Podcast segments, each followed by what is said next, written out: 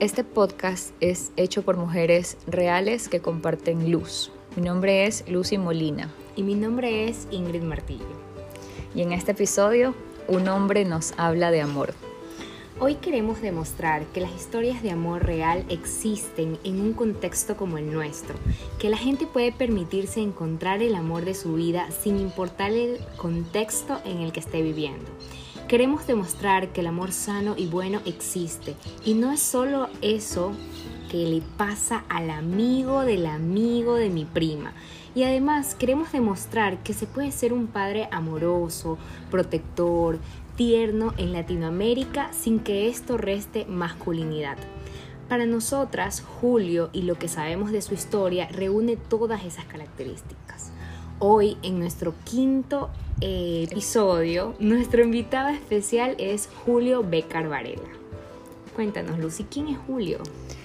Trabajador social argentino, docente de la carrera de trabajo social.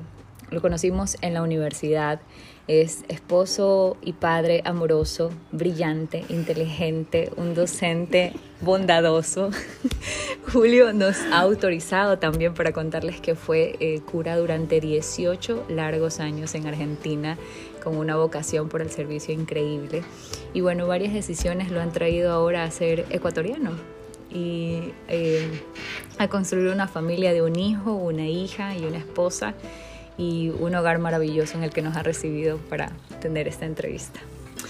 Así que con esta gran introducción, bienvenido Julio. Muchas gracias, exageradísimas ah. todo lo que dijeron. Pero, pero bueno, un gusto estar con ustedes y compartir, bueno, parte de la vida en realidad, es para eso este, este momento, para compartir la vida, mi vida en este caso, que la vamos a, a exponer. Bueno, Julio, cuéntanos, ¿qué haces acá? Bueno, eh, como recién dijeron ustedes, soy argentino, eh, tengo bastantes años, ya tengo 56 años, eh, vivo acá en Ecuador hace 8 años, soy trabajador social, como también ustedes dijeron, antes de ser trabajador social fui sacerdote durante 18 años, fueron muy lindos esos años de, de ministerio, son o sea, construyeron parte de lo que soy yo, de lo que hoy soy, así que estoy muy agradecido. Y después, bueno, por ahí después conversamos por qué, eh, tomé una decisión que fue dejar el ministerio y eh, ya, después formar una familia que es la que ahora formé. Formamos con mi esposa y mis hijos. Y estoy en Ecuador porque, mm, bueno, una vez que dejé el ministerio, empecé a estudiar trabajo social, me recibí grande de trabajador social y, también después de dejar el ministerio conocí a mi, a mi esposa, Doris, eh, y eh, bueno, ella, ella, vivía allá en Argentina porque fue a estudiar periodismo deportivo. Y eh, bueno, mm, no se, si bien le gusta Argentina, ella no se sentía tan tan a gusto y tampoco podía desplegarse del todo porque el mercado laboral para una mujer periodista deportivo latinoamericana no está demasiado abierto en Argentina, así que era muy difícil para ella conseguir trabajo. Eh, así que, y por otras razones, así que sería muy largo de explicar, no se sentía tan tan a gusto viviendo allá. Y entonces esa fue como la primera razón por la cual empezamos a pensar eh, el venir a vivir acá. Pero no fue la única razón. o sea, no es que yo estoy acá, mm, bueno, porque me enamoré y me vine acá por amor. Eso es en parte cierto, pero no es lo único cierto. También es cierto que eh, yo allá vivía en un, en un, ámbito un poquito cerrado. Eh, si bien yo nunca tuve demasiados bienes eh, materiales ni, demasiada plata, ¿va? ni demasiado capital, pero el ámbito en el que yo me movía sí, era un, un ámbito un poco aniñado, como se dice acá, pelucón y muy cerrado, ¿no? Eh, o sea, aparentemente abierto, aparentemente así súper receptivo de los demás, pero es un, ámbito muy cerrado y un ámbito eh, al cual, eh, no sé, de, personas que a veces se sienten como que son el grupo de los privilegiados, ¿no? por decir así. y entonces yo eh, si bien nunca me sentí demasiado, demasiado parte de ese, mundo, yo, pensaba, bueno, si yo tengo hijos, eh, que, quería, que, quería hacer en el futuro, tener hijos, eh, mis hijos van a formar parte de ese mundo porque tienen primos que viven en ese mundo, tienen tíos que viven en ese mundo y yo no iba a poder eh, sacarlo, decir, no, no, no, vení, vení por otro lugar. Así que eh, me parecía que, bueno, el haberme encontrado, cruzado y enamorado de una mujer ecuatoriana, ¿no? de otro lugar, era como la oportunidad de decir, bueno, me voy de este espacio, de este lugar, de este ámbito, eh, a otro lugar, a otro país, y además de Latinoamérica, que también eso me resultaba muy atractivo, que era, eh, digo, si hubiera sido otro continente no sé si me interesaría tanto, pero de la patria grande me parecía también muy, muy, eh, muy atractivo. Entonces la opción también estuvo mm, fundamentada por eso, ¿no? por, por esa decisión de decir, bueno, yo quiero construir la familia en otro lugar, en otro espacio, no en este que tenía como demasiadas cosas que no me, que no me, que no me gustaban, ¿no? sobre todo para pensar en mis hijos en el futuro de mis hijos. Entonces, esto lo digo y es importante porque si uno, no sé, si, yo diría, sí, yo vine acá por amor y, siguiéndole a mi esposa y, y vine por ella, eso me, habilitaría a reclamarle un montón de cosas a ella, porque bueno, yo, vine acá por, por vos, mm, así para que vos estés bien, así que vos también me tenés que dar un montón de cosas a mí, eh, retribuir, por decir así, algo de lo que, de lo que yo hice tan, tan desprendidamente. No es cierto. La opción fue también mía, por convicciones mías, por opciones mías, eh, o sea que fue una opción de los dos, pero también, em, como decía recién, apoyada en estas en estas convicciones y en estos deseos. Así que así me vine para acá y estoy realmente contento de, venir acá. Esto que yo deseaba y que pensaba, construir una familia en otro lugar y, además construir una familia em, eh, donde estuvieran mezcladas y también ensambladas estas dos culturas, la argentina y la ecuatoriana, eh, también me parecía una cosa eh, interesante y linda y bueno y enriquecedora también para nuestros hijos. Em, así que bueno, eso, hoy, hoy por hoy, después de ocho años, estoy muy contento de, vivir acá. De hecho, compramos, bueno, a crédito, ¿no? Pero compramos, compramos una casa acá en Ecuador, en Guayaquil, y creo que comprar una casa también es eh, implica una decisión, decir, bueno, yo acá quiero echar mis raíces, ¿no? Por eso compro esta casa. Em, así que bueno, esas un poco, eh, fueron un poco las motivaciones por las cuales vinimos a vivir acá y como les digo, estoy y estamos muy contentos de vivir acá en, este país. ¿Y cómo así esa decisión tan grande de salir de ese espacio que podría ser seguro, ¿no? de ser sacerdote, de estar en un espacio con otra gente que muestra un nivel de seguridad? Está, buena la pregunta. Eh, y además, como yo creo que dije al principio, eh, el ministerio yo lo viví con mucha alegría y con mucha energía, el ministerio sacerdotal, ¿no? Porque, eh, bueno, yo elegí ese sacerdote porque me gustaba estar con Jesús fundamentalmente y porque de a poco fui descubriendo que también me gustaba estar con la gente, sobre todo con la gente con más eh, dificultades económicas, puedo decir, porque con recursos, la gente que tiene dificultades económicas en general tiene mucho más recursos que nosotros, porque de la galera sacan recursos para sobrevivir. Así que, eh, bueno, eh, fui descubriendo a medida que fue pasando el tiempo que, bueno, que estar con, la gente, sobre todo con la gente que, bueno, que más marginalizada y más corrida al costado del camino, me, gustaba y bueno, el Ministerio Sacerdotal lo vivía así, ¿no? muy cerca de, esa gente, de hecho vivía en lugares muy marginalizados. Eh, y eso siempre me gustó mucho, ¿no? por eso está bien lo que me preguntas de la seguridad, porque eso me da mucha seguridad y desplegarme ahí me da seguridad, lo hacía bien, me gustaba, eh, me sentía, también me hacía sentir cerca de Jesús y me gustaba, llevarle a mostrarle un rostro lindo de Jesús a la gente me gustaba. Eh, y me salía. Eh, y estar cerca de, la gente que, para los ojos de algunos menos tiene, pero para mí no, eh, también mm, mm, me hacía bien también personalmente a mí. Así que era realmente una zona de seguridad. Pero con el tiempo eh, fui dándome cuenta de que si bien yo tenía muchísima gente a la que quería y me quería mucha gente, eh, yo sentía, y cada vez con más fuerza y con más persistencia, que yo no pertenecía a nada ni a nadie. ¿no? A Dios sí, por supuesto, pero bueno, ahora sigo perteneciendo a Dios.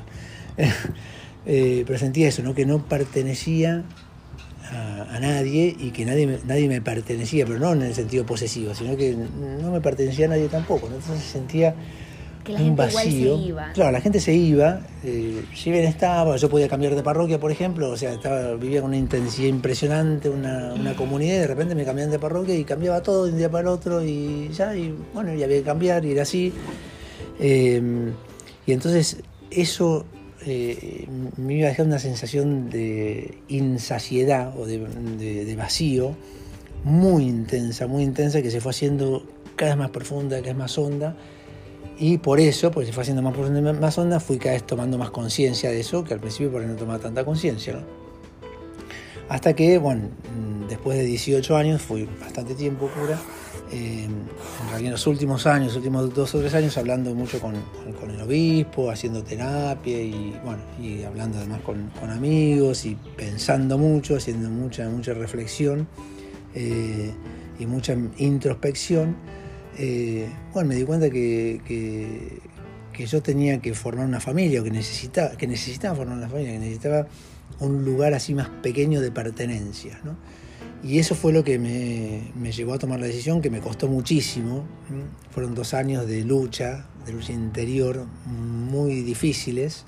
Eh, y es más, cuando dejé, esto, eh, los primeros meses, así, los primeros nueve meses, fueron de una liberación impresionante pero pasaron nueve meses y entré en un bajón, pero que me tuvieron que levantar con cucharita, porque claro, toda la seguridad me había desaparecido, desaparecido, desaparecido, si bien yo dejé y empecé a estudiar trabajo social, em, empecé a trabajar enseguida, o sea, tenía las cosas más o menos aseguradas, pero eh, sentí eso, como un, vacío, un, no un vacío, sino un bajón muy muy fuerte que me costó bastante recuperarme, ¿no? Eh, pero estoy muy contento con la decisión.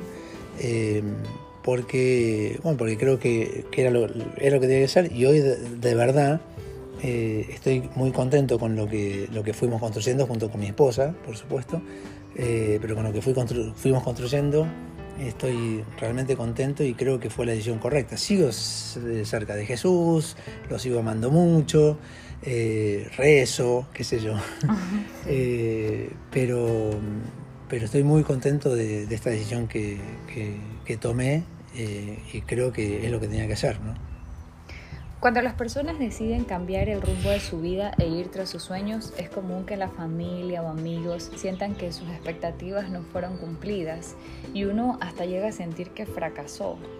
Entonces, ¿cómo se lidia con el sentir de, de no quedarse con la elección que en teoría habías hecho para tu vida?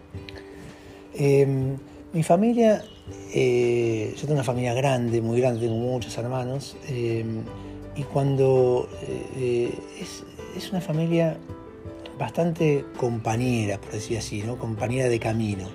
entonces acompaña las decisiones de uno por más que no sean las que se esperan. ¿no? Entonces, por parte de mi familia, si bien a mi mamá sobre todo le dolió mucho que yo dejara el ministerio porque le gustaba mucho tener un hijo cura, igual me supo acompañar, mi papá también y mis hermanos también, ¿no? Eh, entonces no, yo no, o sea, eh, no sentí que, eh, que había, mm, sé, desencantado a mucha gente, ¿no?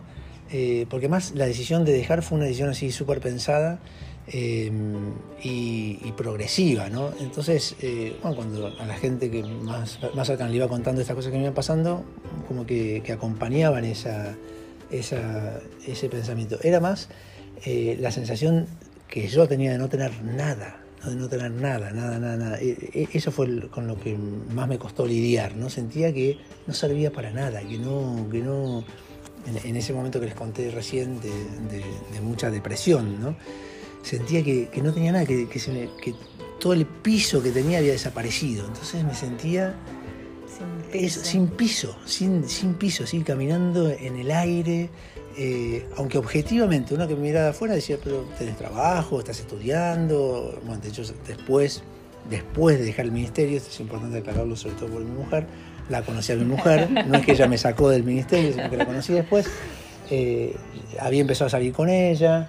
Eh, entonces, mirado de afuera parecía ser que las cosas no estaban mal pero yo interiormente sentía eso, ¿no? que, claro, toda la estructura sobre la que había montado toda mi vida desapareció. Entonces, em, esa construcción, esa nueva construcción me llevó tiempo, me costó, me costó mm, bastante, va, no años, pero sí me costó un tiempo importante.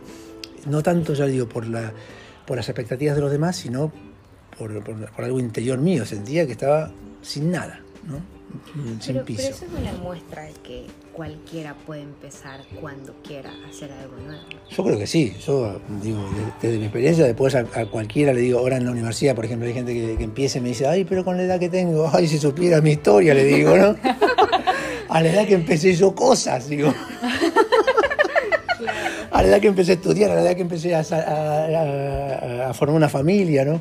Eh, obviamente, yo creo que si bien, a ver, yo ahora formo una familia, tengo, hijos, chiquitos, yo no soy tan, tan joven, entonces a veces siento el cansancio y digo, uy, si fuera un poco más joven, eh, tendría más energía ¿no? para acompañar y para estar a la altura de las necesidades de mis hijos.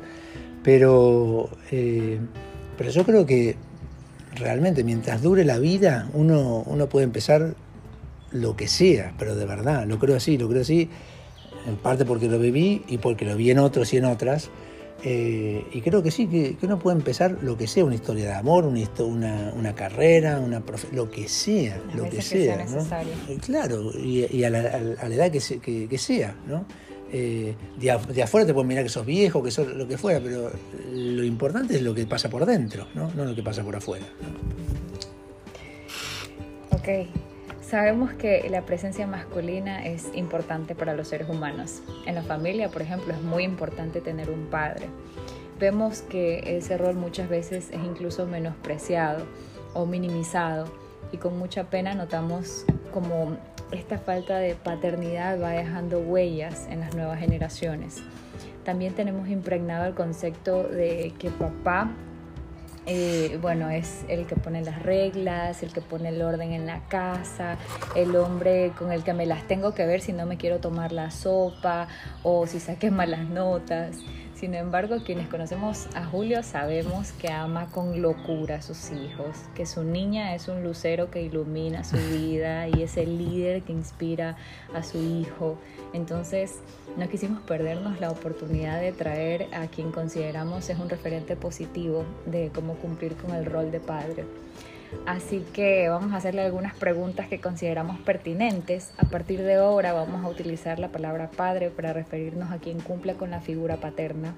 Esto a veces puede ser un tío, un abuelo, el padrino, porque sabemos que hay diferentes y diversos tipos de familia en, el mundo. Entonces eh, queremos hacer esta aclaración también. Bueno, hemos visto casos en los que los padres adoptan conductas que se vuelven como muy permisivas y consentidoras y pocas veces se involucran en el ejercicio de la disciplina, por ejemplo. ¿Cómo, cómo manejas esto? Después de toda esa introducción no tengo nada que decir. Aparte del cansancio, de la energía. No, a ver, eh, la, experiencia de ser padre es, eh, eh, no sé, te rompe todos los esquemas, ¿no? y te va rompiendo de a poco todos los esquemas, no es que nace el hijo y ya cambia todo, sino que eh, el hijo nace, se desarrolla, se despliega, crece y ahí te, ahí te, rompe, te cuestiona, te... Mm, o sea, eh, obviamente todo el mundo lo dice y es verdad, no hay recetas, no hay maneras de, así, no hay maneras correctas o incorrectas de, hacer las cosas, de educar, de acompañar. Eh, a mí, a ver, por ahí, con respecto a la paternidad, lo, primero que, tengo para, decir es que bueno, yo estuve presente en los partos de mis dos hijos, por suerte. Eh, fueron partos naturales los dos. Y realmente que aparezca esa persona allí eh, a, este mundo, ¿no? es como que, no sé, aparece, aparece, porque aparece, va saliendo así el, hijo, bueno, medio ensangrentado, pero bueno, como son las cosas de la vida, ¿no? Todas las cosas de la vida tienen un poco de sangre y dolor, ¿no? Y a su vez de vida, pero eh, como que el, bebé empieza a mirar las cosas de una manera distinta y uno también empieza a mirar todo distinto, ¿no? O sea que es un camino que se hace entre los dos, bueno, en este caso con mi hijo y con mi hija, ¿no? Em, entonces, lo primero es que uno empieza a mirar la vida de otra manera, ¿no? Eh, después que, em, sí, yo no, sé si me planteo tanto em, o me pregunto, sí, reflexiono mucho, ¿no? Cómo hago las cosas, si las hago bien, si las hago mal, pero eh, yo lo que tengo metido en la cabeza es que lo que, lo que yo quiero, lo que yo deseo, lo que yo sueño, lo que yo eh, persigo y espero es que yo pueda acompañar a que mis hijos se puedan desplegar en lo que ellos tienen que ser. Eh, eso es lo que deseo. ¿no? Trato de imponerles cosas, es imposible porque uno impone desde, el idioma hasta el pensamiento, así que pero trato de imponerles lo menos posible eh, buscando y tratando de entender qué, son ellos, quiénes son ellos, para tratar de acompañar en eso que ellos son. Eh, y, eso me parece que es una buena paternidad, poder acompañar al otro o a la otra para que pueda desplegarse en lo que es, ¿no? en lo que tiene que ser, o en lo que, sueña ser, en lo que desea ser. Eh, y eso, es lo, que yo tengo metido en la cabeza. ¿no? Me parece que es alucinante y apasionante eh, acompañar a alguien en eso, ¿no? Eh, y además exige eh, una generosidad absoluta porque yo no le puedo imponer al otro cosas, sino tengo que, si hay cosas que no me gustan del otro, mientras sean, no sean desastres, digamos, ¿no?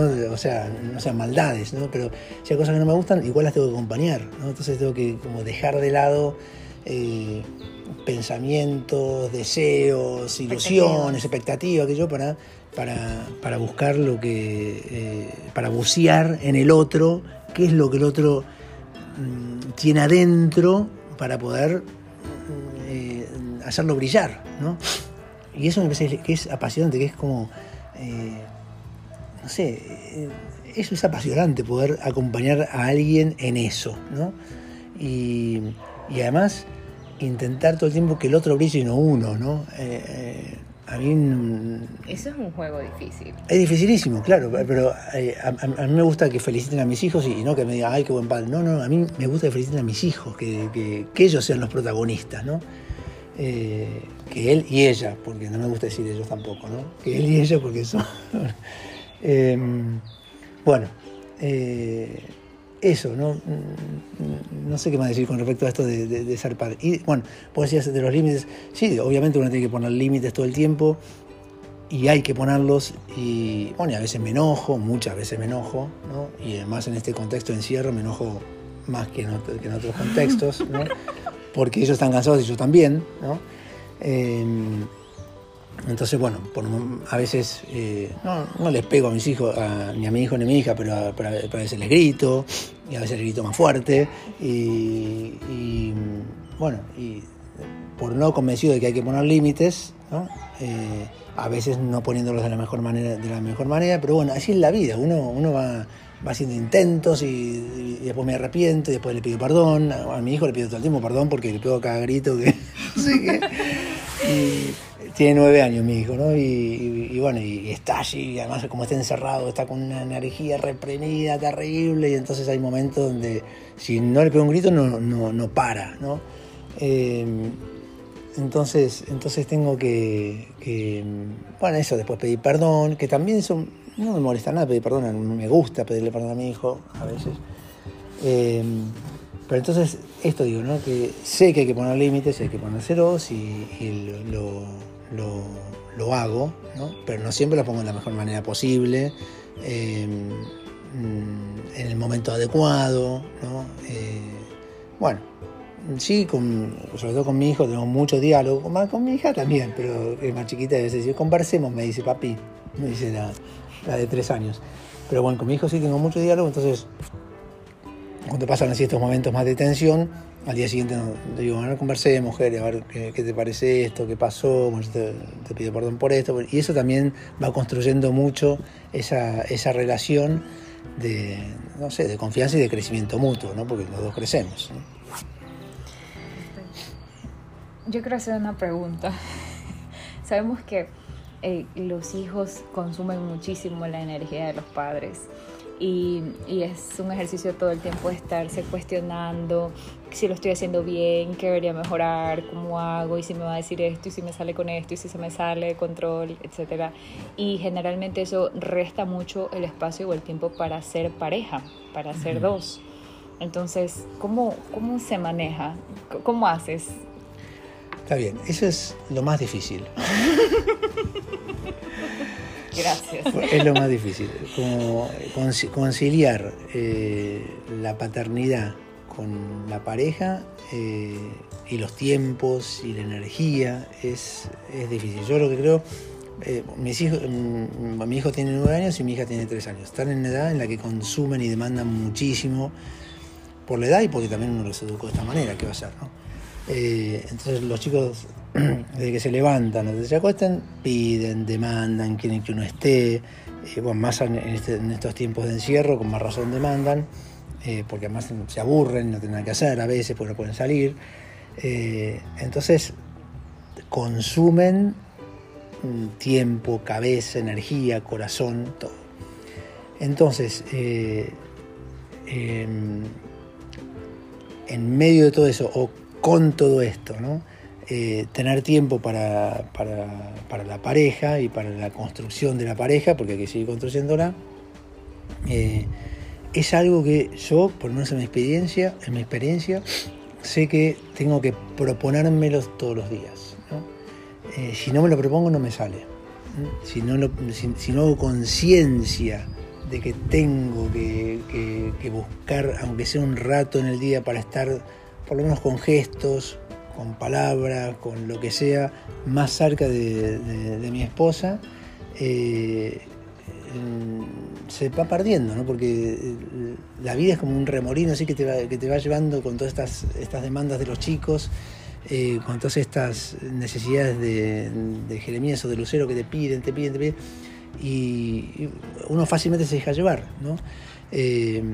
entonces es como una construcción diaria, ¿no? es una un propósito diario, ¿no? Que, yo me tengo, sé que me lo tengo que poner, ¿no? Eh, y es difícil, es difícil. A veces sale, a veces no sale, a veces no me lo propongo por varios días y pasan varios días donde me siento desencontrado ¿no? con, con Doris, con mi esposa. Eh, y eso me hace mal porque, porque yo la quiero, la amo. Entonces, eh, estar desencontrado, porque ella también se molesta por estar así desencontrada, entonces eh, hace que estemos como, mm, no, no, no, peleados, pero sí desencontrados. entonces, sí, nos pone mal y nos sentimos mal. ¿no? Por un lado está bueno, porque yo me siento mal porque la amo justamente. Entonces ahí cuando tomo conciencia de, eso digo, bueno, en realidad me siento mal porque yo quiero estar más cerca de ella. ¿no? No, si no me importara nada, sería un problema. Eh, entonces, eh, mm, creo eso, ¿no? que es, que es eh, si bien uno dice que todos los días se construye el amor, todos los días se construye la pareja, cuando los hijos tienen esta edad o son tan pequeños, es más mm, verdadera esa, esa palabra. Hay que construir la relación, hay que construirla todos los días. ¿no? con, con Doris, por ahí cuando tenemos eh, hay como una especie de, sentimientos encontrados, ¿no? porque los hijos mm, nos consumen, pero a su vez nos llenan la vida. ¿no? Eh, pero hay momentos por ahí, alguna, alguna vez en el año nos tomamos un par de días para salir solos y para hacer algún, alguna escapada juntos. Eh, y la verdad que la pasamos muy bien juntos. Entonces, eh, en, la diaria extrañamos por ahí esos momentos. Y a veces decimos, oh, qué lindo cuando no teníamos hijos, podemos estar tanto tiempo juntos, ¿no?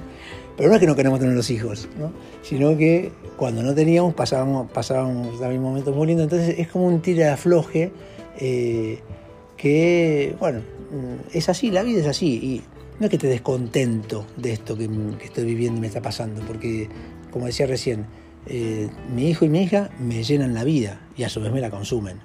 pero está bien, buena vida hay que consumir el algo. ¿no? Entonces, eh, em, creo que invertir la vida de esta manera está bueno, es agotador, pero está bueno. ¿no? Y bueno, así que cuando, cuando, cuando miro, cuando reflexiono, digo, la verdad que estoy contento con esta vida que llevo, con unos hijos que consumen la vida y con una relación de pareja que la tengo que construir día a día, pero me gusta. Tú nos contabas esto de que te levantas más temprano de lo habitual y que te haces el propósito diariamente, decir, ok, si esto veo que me está faltando con mi pareja, me propongo hacer estos detalles hoy. Claro. Para sentir que no, no te olvidas de eso importante. claro, en, eh, me levanto temprano porque durante el día casi no puedo trabajar, entonces me gusta la mañana, además por, no sé, como fui cura, me levantaba siempre temprano y, bueno, no todos los curas se levantan temprano, pero bueno, eso sí, y, se, y se me quedó pegado eso y, me gusta, la, mañana es un momento muy lindo para, para, pensar, ahí tengo como las neuronas más, más, más conectadas, entonces me, me gusta. Y a la mañana pienso, pienso mucho, en, no solamente en el trabajo que tengo que hacer, en las cosas que tengo que hacer, sino también en eso, en mi vida y en mi vida de pareja. Y, a la mañana entonces digo, bueno, hoy, cuando, cuando me lo propongo así seriamente, la verdad que eh, está bueno porque en general tiene buenos resultados. Entonces digo, bueno, hoy voy a ser más cariñoso, hoy voy a ser, la voy a reconocer más, las cosas que hace, las cosas que dice, la voy a acompañar más.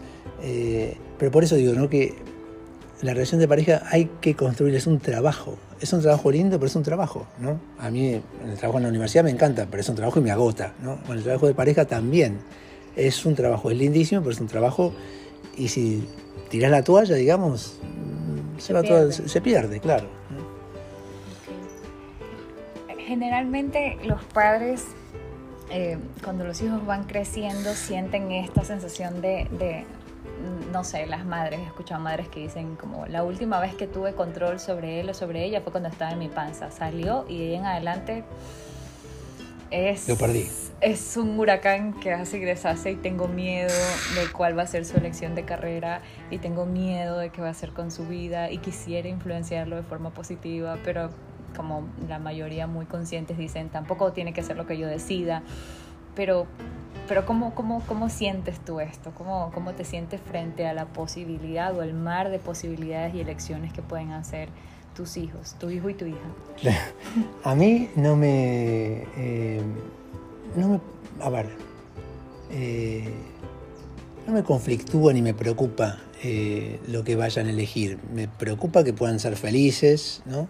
Y en lo que trato de, sí, como de marcar, de dejar alguna, sí, alguna huella, alguna marca en ellos, eh, es en que, eh, en que sean buenos con los demás. eso sí me, preocuparía mucho, que no sean buenos con los demás. que sean egoístas, que sean, sí, que, no sean eh, solidarios. Entonces, ahí sí, por ahí, peco de influyente, porque quiero influir en eso. Pero, yo quiero influir en eso porque yo creo y mi experiencia es que cuando uno es solidario, cuando uno es, eh, sí, es empático, es bueno con los demás, sos mucho más feliz. Eh, mi experiencia es esa, ¿no? yo soy, no digo absolutamente feliz, soy bastante feliz pero porque en parte porque, porque busco hacer, hacer cosas por los demás y eso, eso lo hago por otro, pero también por mí, por eso eso me, llena, ¿no? Eh, entonces, como yo lo que quiero, lo que deseo es que Jeremías y los sean felices en lo que sea, no importa nada lo que elijan, no me importa, o sea, no me importa nada, suena feo, pero digo, pueden elegir lo que quieran, lo que, lo que desean, pero que sean felices, pero en lo que sí quiero, que, quiero eh, marcarlos es en que sean buenas personas, que sean buenos, que sean felices pero buenos. Em, una vez cuando, cuando Jeremías estaba en el jardín, hace rato, eh, tenía que, dibujar em, las profesiones de, de los padres. ¿no? Entonces, eh, al dibujar mi profesión, dibujó a una persona así, agarrando a alguien que estaba tirado en la calle, así. Entonces, le digo, ¿y por qué dibujaste eso? Y porque vos ayudás a los demás, me dice, ¿no? Eh, o sea, tu trabajo es ayudar a los demás, eh, y entonces, bueno, eso me encantó y dije, ojalá pueda marcarle dejarle esto marcado a mi hijo, ¿no? Que, que, la vida, si uno ayuda a los demás, si uno acompaña a los demás, si uno se preocupa por los demás, es más linda, porque de verdad es más linda, porque uno se llena de gente que lo acompaña, uno se siente solidario con todo el mundo, uno, vive más acompañado, uno es mucho más feliz. Entonces por eso, mi obsesión es que sean felices, pero también mi obsesión es que sean buenos ¿no? y que sean solidarios con, los demás. En eso sí trato de influir. ¿no? Perfecto. Qué bien, qué buen resumen. Acá, acá estamos Ingrid y yo con los ojos abiertos, así como wow. Bueno, Julio, te agradecemos, te agradecemos un montón. Pensamos mucho en, el siguiente invitado, queríamos traer a alguien de lujo y definitivamente estamos muy, muy contentas de que hayas aceptado. No nos equivocamos.